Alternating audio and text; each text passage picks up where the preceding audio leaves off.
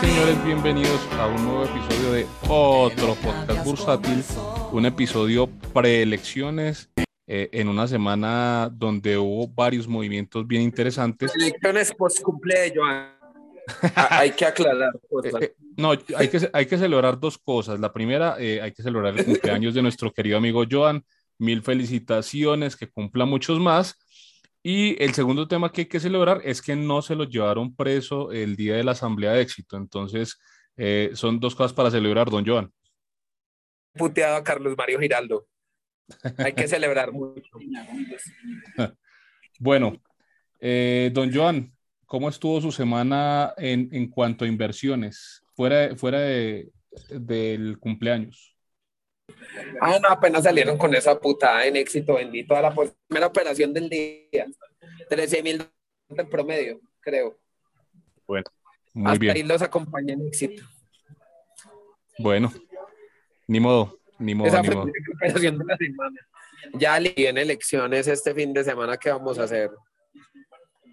Sí, toca, toca repensarse. Eh, bueno, esta semana entonces. Toca, toca, con recogimiento y con mañita, mijos. Sí, total, total. Bueno, eh, vamos a saludar a nuestro queridísimo amigo don Oscar Cadena. Muy buenos días, don Oscar. Henry, buenos días, ¿cómo estamos? Pues muy bien, muy bien. ¿Cómo estuvo su semana? Todavía sigue apático del mercado, me imagino.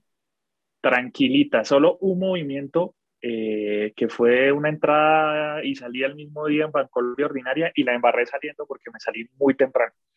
Pero el resto, quieto, a la expectativa. Me dediqué fue a estructurar portafolios dependiendo de los posibles resultados de las elecciones. ¿Qué pasa si Petro gana fuerte en la primera vuelta o saca un margen amplio? ¿Qué pasa si la primera vuelta es apretada?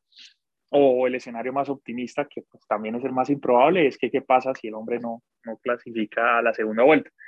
Entonces me dediqué fue a estructurar, estructurar esas opciones y mirar eh, como dice eh, Joan, tener listo el plan para lo que se viene a partir del martes. Puede que no tengamos una definición total, pero, pero pues algo se va a poder hacer ya a partir de la semana entrante. Bueno, muy bien, lo felicito por, por su disciplina.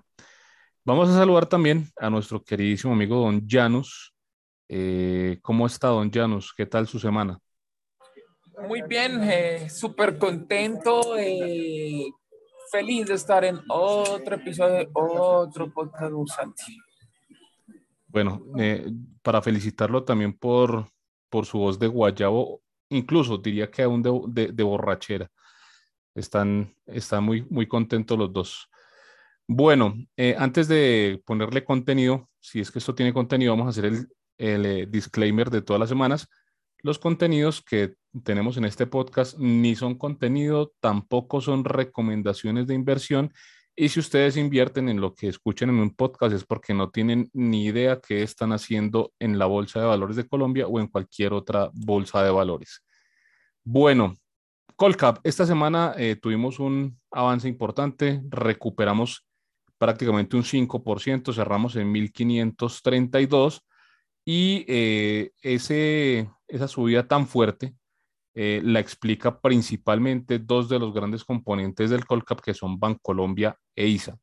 Sin embargo, la acción top mover de esta semana no es ni ISA ni Bancolombia, curiosamente. Es eh, la queridísima acción por nuestro querido amigo el Capi Turbulencia Gómez, BHI, que subió un bastante considerable 21.4%. Eh, señor Oscar Leonardo Cadena, eh, ¿cómo vio ese movimiento de BHI? Don Henry, pues sorpresivo primero, eh, porque creo que casi todo el mercado tenía consenso en que esa acción, luego de la OPA que lanzó eh, Luis Carlos Sarmiento a través de otro de sus vehículos de inversión, iba a tener bajo movimiento, iba a tener baja liquidez. Eh, digamos que el, el, el, análisis que se había hecho es si la acción fue valorizada para el proceso de decisión a 315, salir en 293 dejaba en una posible OPA desliste sobre la mesa, dejaba algo así como un 15%. y en ese escenario, pues todo, la mayoría del mercado tomó la decisión de, de salir.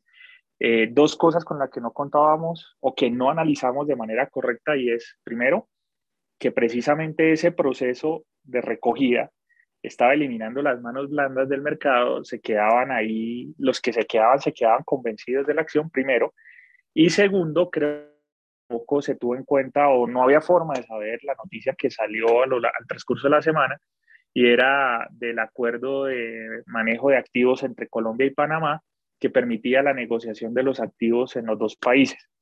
Ese abre una posibilidad bastante interesante específicamente para BHI por eh, su doble listamiento tanto en Colombia como en Panamá. Sí, definitivamente una noticia maravillosa. Eh, duele mucho haber visto esa acción eh, cotizando por debajo de los 2.75 incluso. Y esta semana incluso alcanzó casi los 370. Es que fue un movimiento bastante fuerte. Eh, y, Brutal. Y nada que hacer. Nos lo perdimos por completo. Por, por, por andar viendo otras pendejadas, terminamos perdiéndonos este hermoso movimiento de BHI.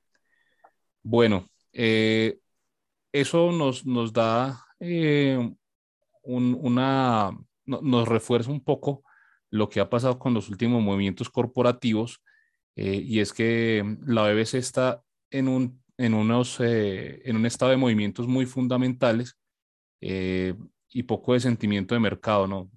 Básicamente esta bolsa desde noviembre solamente la están moviendo con fuerza las noticias y los, y los movimientos corporativos. Bueno, nuestra segunda. Henrito, ese es, es comportamiento, es, comporta, es un comportamiento típico de mercado en finalización de su fase bajista del ciclo. Eh, en una fase bajista del ciclo, precisamente, es donde se aprovecha para hacer las recompras, para hacer eh, las OPAs de desliste, para hacer los movimientos corporativos que eh, el mayoritario debe aprovechar o la misma empresa de aprovechar para capturar el valor de la empresa cuando en el mercado la están tirando a valores irrisorios. No es el momento para emitir. Oli, señores de Copetrol, saludos. Por favor, los de New Bank que leen una clasecita de cuál es el momento de emitir a la gente de Copetrol, que aprendan cómo es que se emite en la parte alta del ciclo y se aprovecha. De eh, acuerdo. entonces, pues, muy de acuerdo. Saludos también a la gente de Rappi que no lo hizo. Y saludos también a nuestro queridísimo amigo Bayón para que deje de, decir carajadas que no, no conllevan a nada bueno. Eh, don Ramírez Joan, eh, ¿cómo vio ese movimiento de BHI? Eh, la verdad no me sorprendió, pues si ellos están comprando, es una acción que tiene fundamentalmente un valor increíble habrá que ver porque uno en esas, en esas ofertas públicas iniciales uno no se puede tirar de cabeza, pero me parece muy interesante el movimiento, me parece una acción de valor. A Keeper, habrá que ver qué dice el mercado. Bueno, muy bien, don, don Joan. Nuestra siguiente tumor de la semana, la acción de ISA, eh, que cierra en 23 mil pesos, una recuperación también maravillosa, eh, cerró en 18.3 y esta también duele un poco porque nosotros la vimos en pantalla eh, en los 18 mil pesos. Em, y bueno, son como esas oportunidades que, que, que, se que se le van a uno de las manos. Eh, era increíble que eso estuviera tan, tan cerca de los 18 mil y bueno, ya en 23. Eh, don Janus, ¿a qué se debe ese, esa recuperación tan fuerte de ISA? o es simplemente el mercado hablando? No, pues el tema también es que eh, al rebotar el mercado en general, pues también tenía que llevar ahí, ¿no? que es de las importantes también ahí, no es la que más pesa en el Colcap, pero pues sí es importante dentro del mercado y pues en un mercado pequeño como este, donde no hay tantos emisores, pues si el índice como tal y gran parte de las sube, pues obviamente tenía que Aquí se ve más ese efecto porque es que, ¿qué otros emisores hay? Entonces, pues, eh, para mí es un efecto de que como todo subió, pues obviamente ISA también tenía que contagiarse. Bueno, todo no, la gran mayoría de emisores subieron de precio en sus acciones, entonces pues ISA también. Eso es todo. Bueno, muy bien, don Janus. En todo caso, otra oportunidad estas dos duelen porque las vimos en pantalla. Yo estaba, eh, eh, yo alcancé a verlas la semana pasada, tanto BHI como ISA, en esas negociaciones casi en mínimos. Y bueno, no tomamos acción. Eh, la siguiente, eh, tomo de la semana, y es la que principalmente hizo que el Colcap subiera tan fuertemente esta semana, la acción de Bancolombia que cerró en un 14.2% en 43.950 y de preferencial de Bancolombia que cerró con un 8.6% en 39.700 pesos. Eh, aquí especulación pura y dura con eh, el tema de una próxima OPA de Gilinski eh, y bueno, los que entraron a, especular, súper bien. Don Oscar, ¿usted en qué precio fue que se salió? Eh, don Henry, yo, entré en 36,400, creo que les compartí el movimiento, algo así, y eh, me salí en 39,300 porque dije, ya hasta acá tiene sentido alguna especulación y porque era un movimiento que yo planeaba para un día, nuevamente. lo que pasara en ese día, no quería dormir con acciones. Entonces, nada, la embarré. Me salí a la mitad del movimiento completo. Va por arriba de 43 mil en estos momentos. Sí, total, total. Yo también hubiera salido ahí los 40. Para mí esos 40 eran, eran una suma. Pero yo creo que, que hay como visos de que, de que quieren ir por una OPA, creería yo. sí, claro. Claro. Eh, eh, con todo el respeto. Es que no, no, no, está bien. Y es que ese es. una putada. No hay otra explicación. No hay, no hay otra explicación para esa subida. Henry, córteme. No, te vas a cortar, hombre. Dale, Oscar. Eh, esa es la, la, única explicación para, para esa subida tan fuerte que tuvo, sobre todo la ordinaria, y que haya ese desacople otra vez con la preferencia. Eh, nada, que haya una OPA. Ahora, la pregunta es cuándo. Estamos viendo que Gilinski no solo está moviendo los temas a nivel de, de estrategia corporativa, sino también a nivel de precios, a nivel de tasa de cambio. Fíjense que ya el precio, con el dólar al precio de hoy, el precio de la OPA de Grupo Argos ya no es nada atractivo, por ejemplo, eh, pero también está jugando con el tema de riesgo político. Entonces, ¿cómo juega eso en la psicología de los inversores que la tienen y, y los hace ir o no a la OPA en el caso de Grupo Argos y qué piensa hacer a futuro si es que piensa hacer algo con Bancolombia? Sí, sí, señor, de acuerdo. Eh, en todo caso, pues eh, veremos qué pasa en las próximas semanas ya con, con el tema electoral más resuelto. Eh, pero a mí me parece que es, esas ordinarias en 44 mil pesos ya, ya están como en un, en un nivel de precio bastante alto, creo yo. Igual, si hay OPA, pues cualquier cosa puede pasar y, y, y, una oferta sería por encima de este precio de mercado. Entonces, bueno, vamos a ver hasta dónde la llevan en, esta especulación. Por último, eh, la acción de CLH que subió un 7% y cerró en 3.230, eh, sigue con eh, la noticia o el driver de la adquisición, la readquisición de acciones por parte de, de Cemex en España.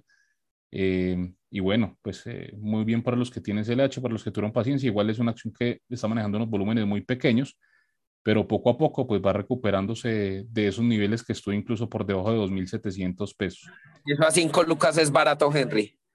Créame que sí, pa. ¿Ya se metió ese LH o qué?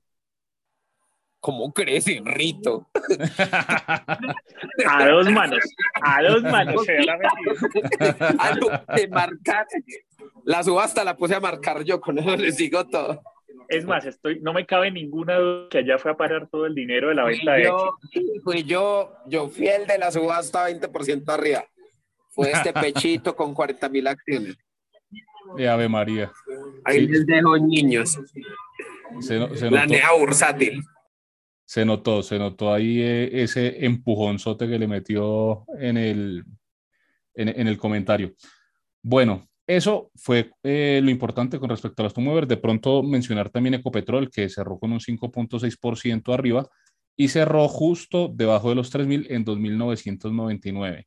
Eh, yo creo que eh, la acción, a pesar de todo lo que viene golpeada por, por, nuevamente la noticia de la emisión y lo que está pasando con el tema político, ahí en los 3.000 va a ser bien difícil que, que, que vuelva a cruzar con consistencia hasta que no se despeje el tema político y don Bayón no salga nuevamente a decir eh, cosas que no le convienen a la acción.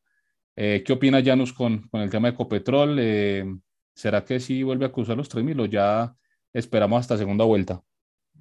Ay, hombre, ahí va a haber volatilidad hasta que no se sepa quién va a ser el presidente, porque con los anuncios que ha habido sobre esa empresa, más el tema de la emisión, ahí van a tener para que haya unas subidas y caídas bastante amplias. Eh, ¿Cuál es el tema ahí, no?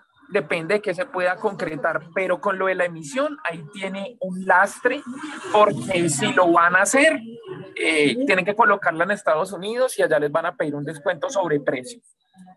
Y con esos anuncios, hermano, mientras no se sepa quién es el próximo presidente, van a tener volatilidad. No, y con esta chimba de gobierno corporativo que tienen, que es una chimba.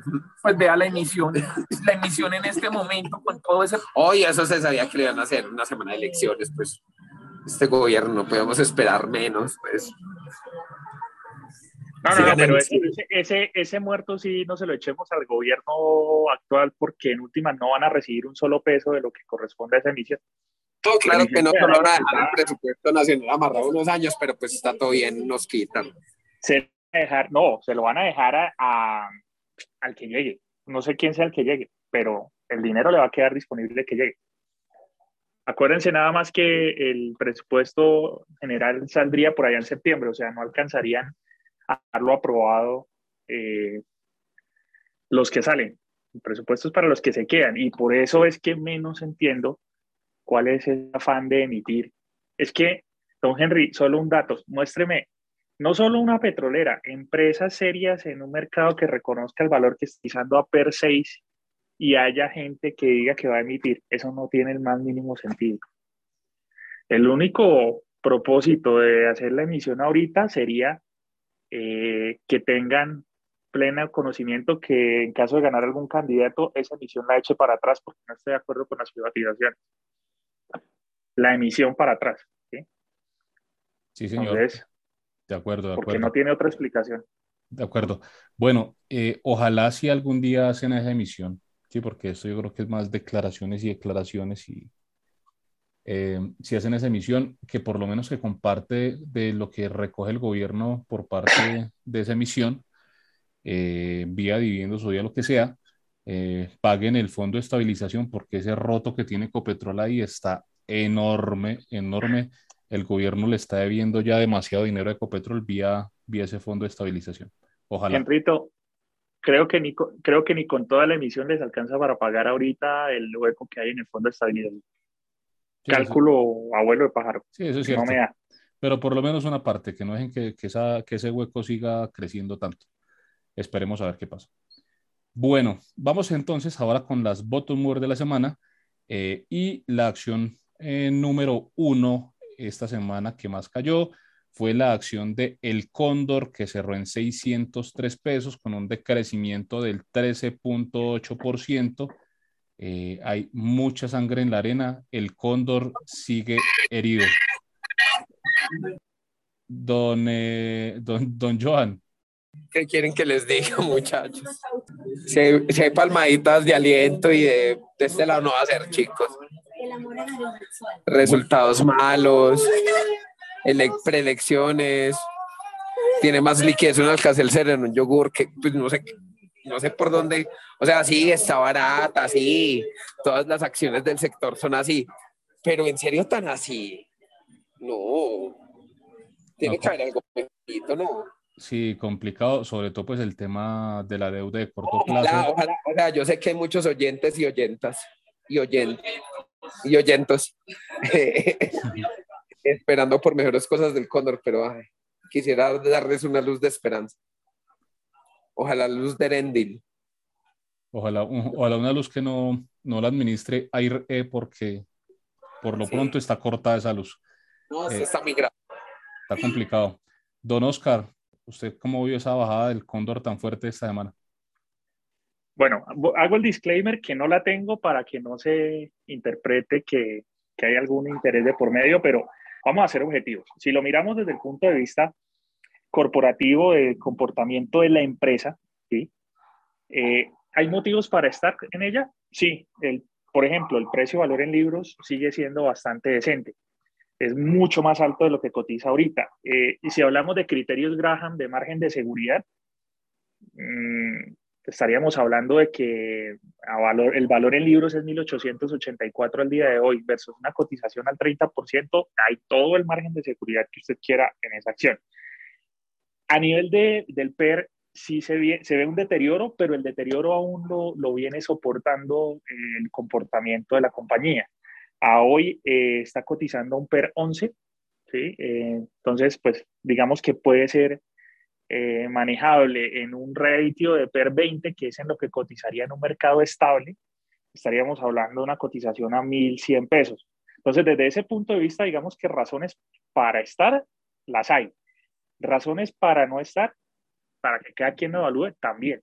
Es una empresa que tiene un flujo de caja totalmente estresado porque tiene deuda indexada a IBC, que es tasa bancaria y esa tasa viene subiendo de una forma absurda, eh, sí hay ahí un nivel de, de, preocupación porque no se sabe hasta qué punto sigan teniendo caja negativa en el sentido de la caja se les va a pagar el costo de deuda y no les alcanza para mucho más.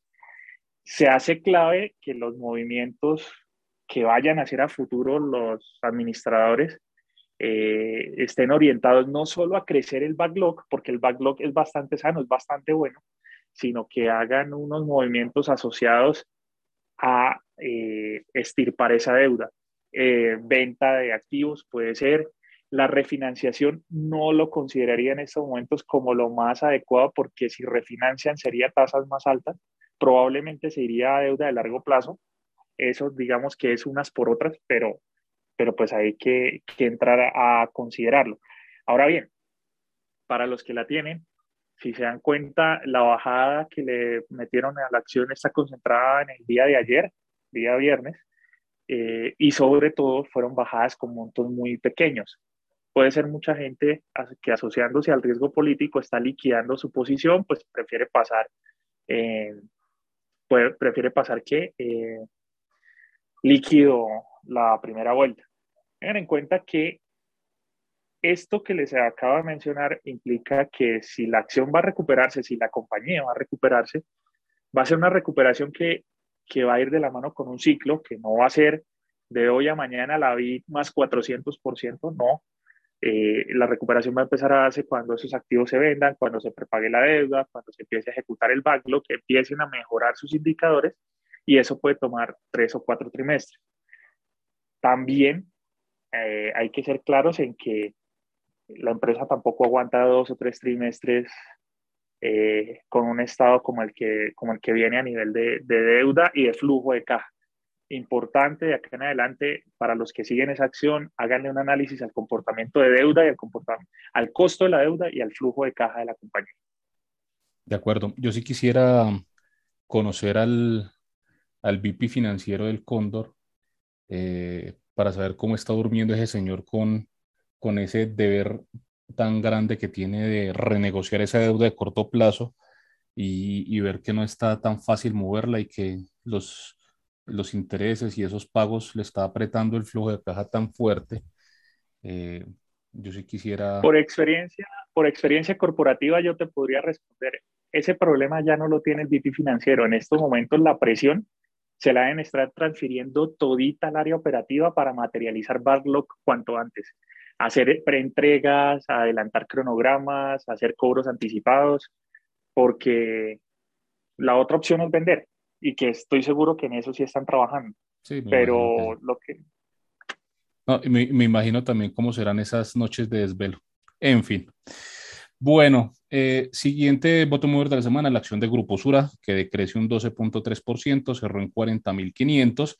Y esta acción eh, viene con una, un comportamiento muy curioso y es que tan pronto se acerca a los 37 mil pesos, que es la zona más o menos del precio de la, de la OPA la, que, a la que se manejó la acción antes de que se, se pagara la OPA, eh, a ese precio la salen a defender sí o sí. Ahí sigue ese juego de precio donde la salen a defender y bueno, están recogiendo de 37 para arriba todo lo que se ponga. Eh, siguiente acción eh, que más decrece esta semana, la acción del Grupo Aval, que cerró en 4.9% a la baja, cerró en 770.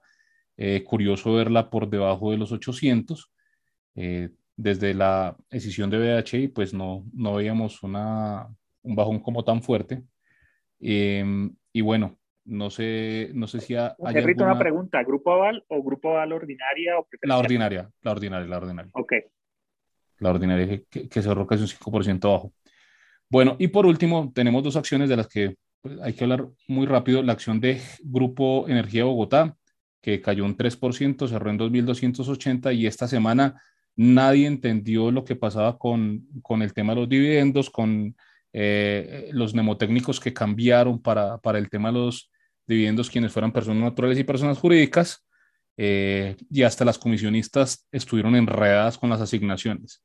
Don Oscar, cuéntenos rápidamente qué fue lo que pasó. Bueno, Henry, eh, la situación es que eh, en, la asamblea de, en la Asamblea General de Accionistas se aprobó un pago diferenciado de dividendos. A personas naturales un único pago, a personas jurídicas dos pagos. En la Asamblea lo aprobaron sin ningún inconveniente, pero posterior a eso se dieron cuenta que eso tenía un enredo adicional, tenía un enredo mayor porque, vamos a poner un ejemplo, eh, yo soy persona natural y a mí me pagaron el dividendo por completo. ¿Y cómo sabe alguien que yo el 30 de junio, si mi acción, la que yo voy a vender, recibió el dividendo completo o solo recibió la mitad?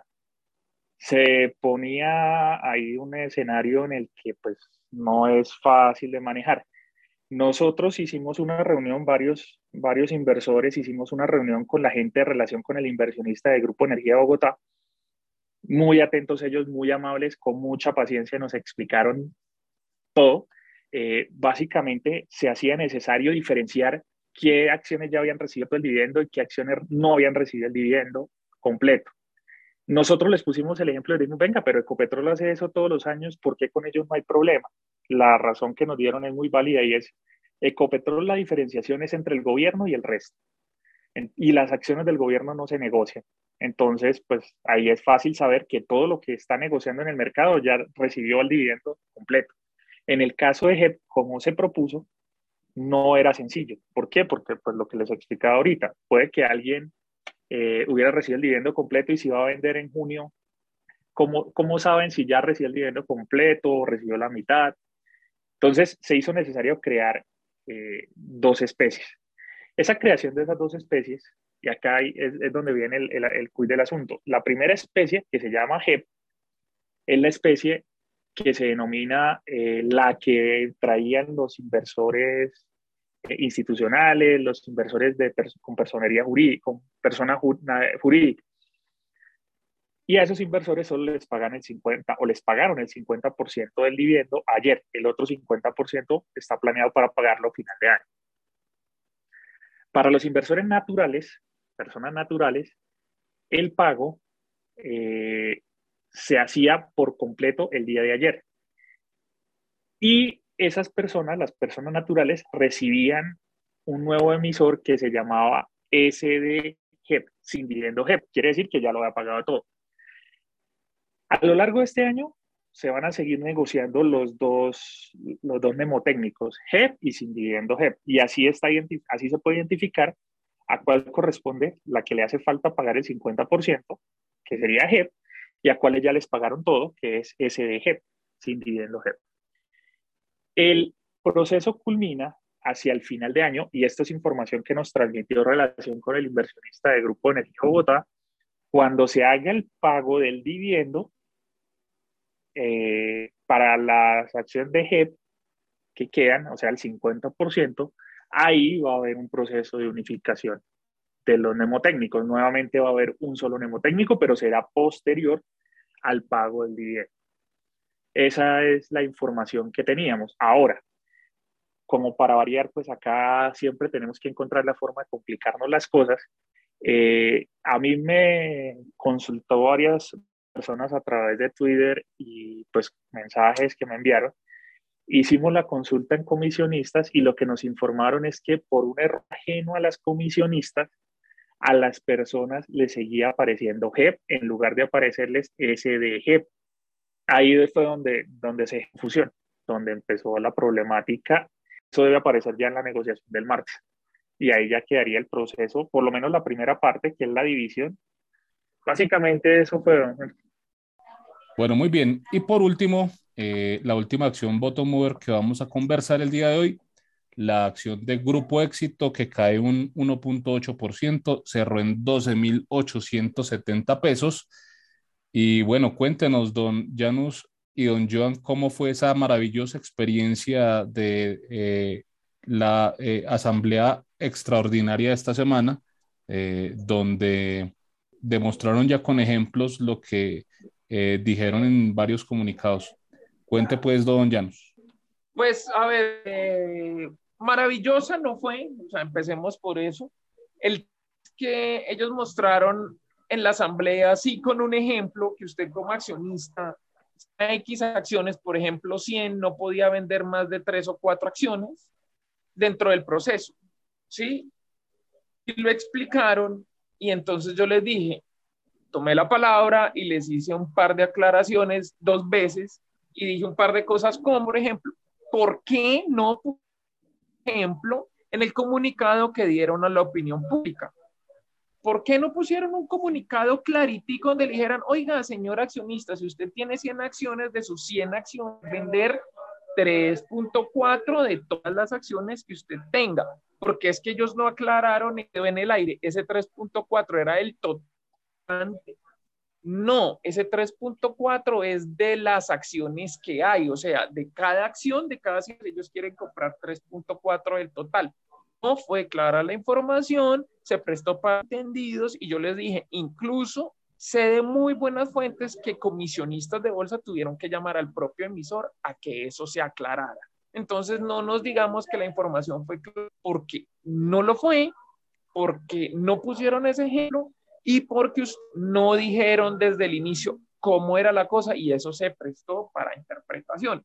También les dije, a mí me gustaría conocer el ejercicio de la valoración de las empresas, de la empresa, perdón, y todas las personas a las que a mí me dijeron que no, que no se podía, que porque eso era una información privilegiada, que a mí me parece que en aras de transparencia se podría conocer cuál es el tema por ese lado. Y ya pues que aclararon que no era, que también les dije, que generar valor al accionista, pero pues es que si vamos a ver éxito desde la pandemia, el que la tiene ahorita está perdiendo dinero. Pero el dividendo ya se lo comió la inflación, porque la inflación, a pesar de que digan que es el 8%, la inflación es muchísimo más alta. Yo pienso aún que ahí se vienen anuncios para que empiecen a interesarse por ese porcentaje, es por algo, y que quisieron comprar a ver qué pueden aruñar ahí de ese porcentaje, pero yo sí creo que es más anuncios. ¿Cuándo? Eso sí, ni idea, aclarando el sesgo de que no está en el activo. Ahí vienen unos anuncios porque lo que yo les dije también es que esa está deslistada prácticamente porque los anuncios muy poco interés va a generar, porque entonces va a decir, no, en cualquier momento, en dos años me van a anunciar eh, otra recompra, contratan a alguno que haga una valoración, me va a decir que 21.500 y me van a decir, ay, sí, señor accionista, pero es que usted cada 100 acciones que tenga va a poder vender una. Entonces, pues a nadie le va a pesar eso, un precio de esos y que le compren una o dos acciones porque pues, no tiene oficio y lo que a muchas personas les he escuchado. Me meto ahí para que salgan con esos anuncios. Eso les dije en la asamblea, pero pues obviamente lo, lo, de siempre, no, no, lo vamos a tener en cuenta, se lo vamos a decir a la Junta y yo no sé qué, a ellos mismos, los mismos que no supieron decir si al final el mayoritario iba o no en el proceso. O sea, el mismo vicepresidente financiero no sabía, entonces a quién pregunto. A la misma asamblea que dije que era una putada lo que estaban haciendo, o era otra asamblea, qué pena con ustedes. La misma, la misma asamblea, don, Y la misma, la misma. Marica, yo, yo, no me explico una persona como Carlos Mario Giraldo puede, puede mirar a un accionista minoritario de la cara y decirle mentiras así de frente. Yo quisiera tener esos huevos. Realmente lo que pasa es que tener. O sea, como para es que el, el a la gente. O sea, a mí me parece admirable. Lo que pasa es, que el me parece admirable tener... no poderle mentir al accionista a la cara. Pues es que generarle valor al accionista también que la acción valga más. Y, y, pues obviamente eso no lo están haciendo. Hicieron una valoración ahí como para pagarse ellos un dividendo, pero pues dicen que no. sea, ellos me catearse ahí un dividendo y a los demás, o sea, como de un pan, a los minoritarios tirarle un par de migajitas y ellos coger el pancito en su totalidad. Falta ver qué más viene, ¿no? Porque uno con ellos no sabe y estamos en temporada de OPAS y toda esa vaina. Y bueno, a mí me huele que por ahí vienen anuncios, pero mejor no digo más. Listo, don Llanos. Eh, tu posición es, es ahí interesante y ya pues hay que esperar entonces qué puede pasar con ese activo. Eh, pero bueno, yo, yo, no pensé que eso cayera de los 13.000 nuevamente y bueno, ahí, ahí vaya abajo de los 13.000. Señores, eh, su pronóstico para la próxima semana, semana ya post electoral, post primera vuelta, ¿qué pasará? la puta mierda. ¿Qué pasará? ¿Qué pasará con el Colcap la próxima semana, teniendo en cuenta que cerramos en 1532? Pues a ver, yo creo que vamos a tener volatilidad, eso sí es garantizado, pero yo creo que muy probablemente vamos a estar más, un poco más correlacionados a lo que pasa en los mercados afuera, porque ya acá lo que tenía que ver con elecciones y eso, el mercado se ha estado moviendo frente a eso. Habría que ver qué pasa ahí, pero yo creo que más enfocados hacia el mercado externo, ¿no? Y obviamente tenemos en cuenta que gran parte del movimiento ha sido por Bancolombia, porque se están con el tema de que posiblemente habría una OPA y por eso está interesante la ordinaria frente a la preferencial y pues eso también ha pesado, ¿no? Vamos a ver qué pasa porque si el mercado se mueve por OPAs, anuncios y chismes, el día que se concreten o no, entonces si se concretan súper bien y si no, pues tome porque ahí viene el ajuste, como pasó con Nutresa, ¿no? Que la estaban comprando esperando más y más y más y miren cómo la han bajado porque eh, desistieron. De acuerdo, póngale su nivel, don Janus. ¿Cuál es su pronóstico para la próxima semana? del Colcap, yo creo que por ahí unos 1540, 1550 fuera los mercados han empezado a rebotar, creo que van a seguir subiendo y probablemente eso lleve un poco al Colcap. Yo creo que ya lo de las elecciones, el gran movimiento vendrá es cuando en segunda vuelta ya se sepa quién, porque prácticamente la primera vuelta ya se, ya se sabe quién va a segunda vuelta, falta es el rival, pero ya prácticamente el mercado está anticipando que hay segunda vuelta y quién va. Bueno, entonces 1550 subimos un poco. Don Ramírez Joan, ¿cuál es su pronóstico de la próxima semana? No pasa nada. Nos quedamos igual, 1530 más o menos. Sí, por ahí. no va a pasar nada hasta después de segunda vuelta presidencial. Bueno, muy bien. Don Oscar. A ver si pasa el mucho o si pasa, si pasan los que se identifican. bueno, muy bien. Don Oscar, su pronóstico. 1450. Uf, qué gol paso. Usted sí estuvo eh, bastante, bastante fuerte en la corrección.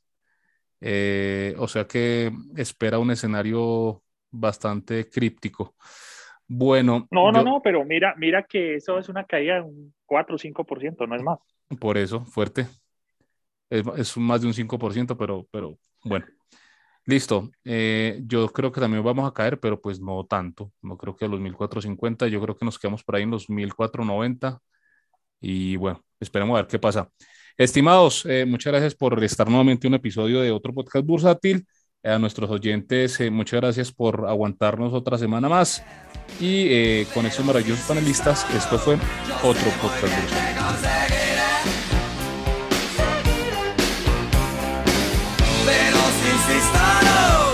Sé muy bien te conseguiré.